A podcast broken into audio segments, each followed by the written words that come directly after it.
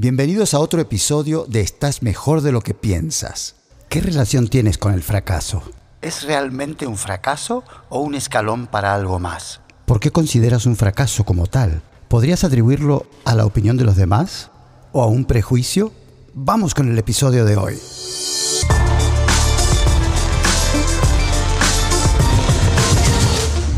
Pocas cosas son tan paralizantes como cuando consideramos que fracasamos y aún peor, cuando te juzgas y concluyes que eres un fracaso. ¿Has tenido momentos de mucho desánimo a raíz de un error? Hablemos del asunto.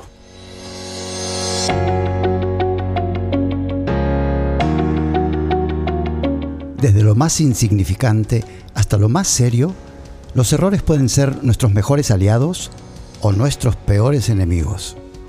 Lo bueno es que tú lo decides, no la situación, no las personas, no las circunstancias. Pregúntate por qué consideras un fracaso como tal. ¿Podrías atribuirlo incluso a la opinión de los demás o a un prejuicio? Una manera de encarar los errores es redefinirlos como una oportunidad para no volver a cometer el mismo error, en cuyo caso lo que consideras un fracaso podría también considerarse una oportunidad. Me acuerdo de chico en un partido de fútbol intercolegial, erré un penal. O sea, fuera del arco, ¿eh? O sea, mal. Dios mío, salí llorando de la cancha, solo y desconsolado. Y ahora imagínate la importancia que tuvo eso al poco tiempo. Cero. Realmente no afectó mi vida ni mis actividades deportivas, pero en su momento se me vino el mundo abajo. Vale la pena recordar esos momentos porque ilustran lo que pasa cuando crecemos. Lo que interpretamos de la situación es lo que define qué hacemos al respecto y cómo actuamos para remediar la situación y avanzar hacia el futuro. Cuando crecemos, perdemos la inocencia y esa inocencia es la que nos hace creer que todo va a estar bien. Y dicho y hecho, a pesar de los pesares, las cosas se solucionan si sigues adelante y si sigues intentando. John Maxwell dice sabiamente en uno de sus libros, por cada persona exitosa que ha esquivado a la adversidad, hay una Helen Keller que venció incapacidades extremas, o un Viktor Frankl que sobrevivió a horrores absolutos. Es decir, que la ausencia de dificultades no es lo que trae los triunfos y lo que ayuda a las personas a lograr algo que se proponen. Se dice que peor que estar atrapado en tránsito a horas pico es estar atrapado en la trampa del así llamado fracaso. Es engañoso y tiene fuerza cuando tú se la concedes. Eso es lo importante, tomar conciencia de que depende de ti si un así llamado fracaso o un error tiene un efecto devastador o impulsor en tu vida. Ahora que tenemos acceso a tanta información, en muchas entrevistas con empresarios exitosos, y estoy hablando del nivel de Jeff Bezos, de Amazon, Elon Musk, de Tesla y Project X y demás, o de personajes históricos como Nelson Mandela, todos dejan clarísimo que el trayecto hacia lograr sus objetivos estuvo lleno de fracasos y de errores, de sinsabores y de contratiempos, y de sacrificios, dicho sea de paso. A veces el sacrificio de aguantar un error y tener la humildad de salir adelante y seguir adelante a pesar del error.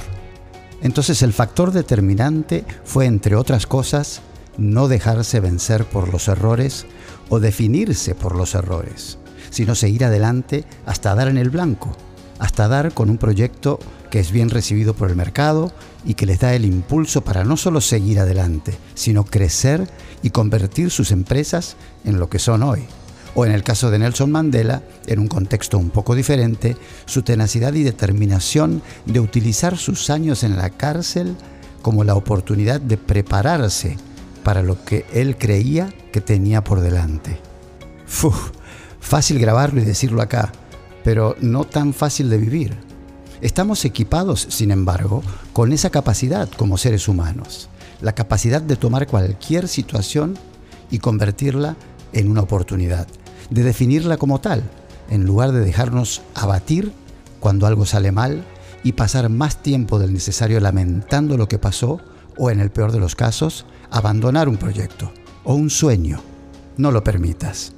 El secreto del triunfo está en dar dos pasos, solo dos pasos.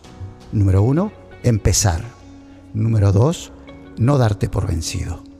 Como decía el gran Facundo Cabral, está permitido que te caigas, pero no que te quedes en el suelo.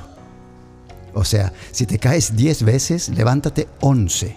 Un error no tiene por qué paralizarte y mucho menos catalogarte de fracasado. Jamás.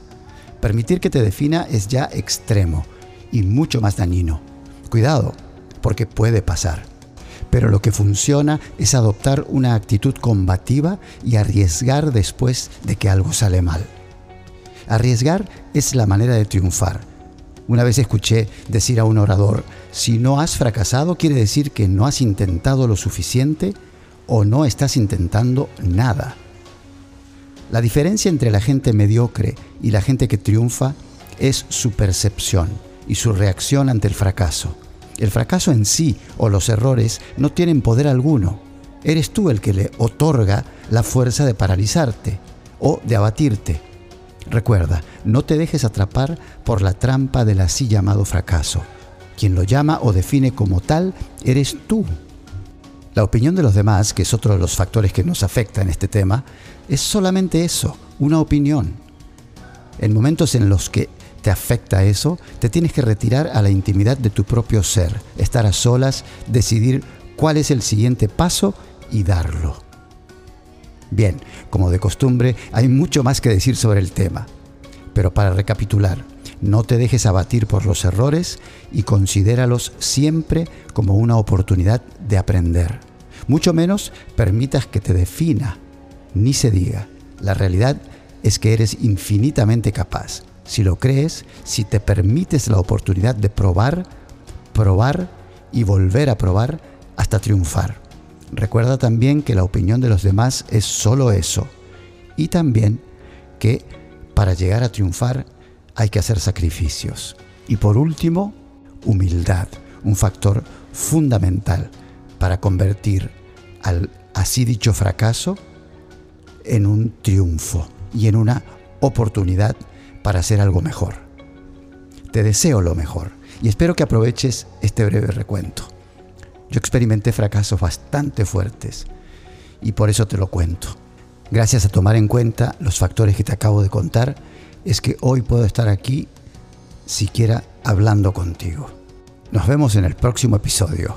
Y no te olvides de seguirme en las redes como Rodi Correa con Y o Rodi Correa Ávila. Ahí en la descripción te dejo más detalles. Chao.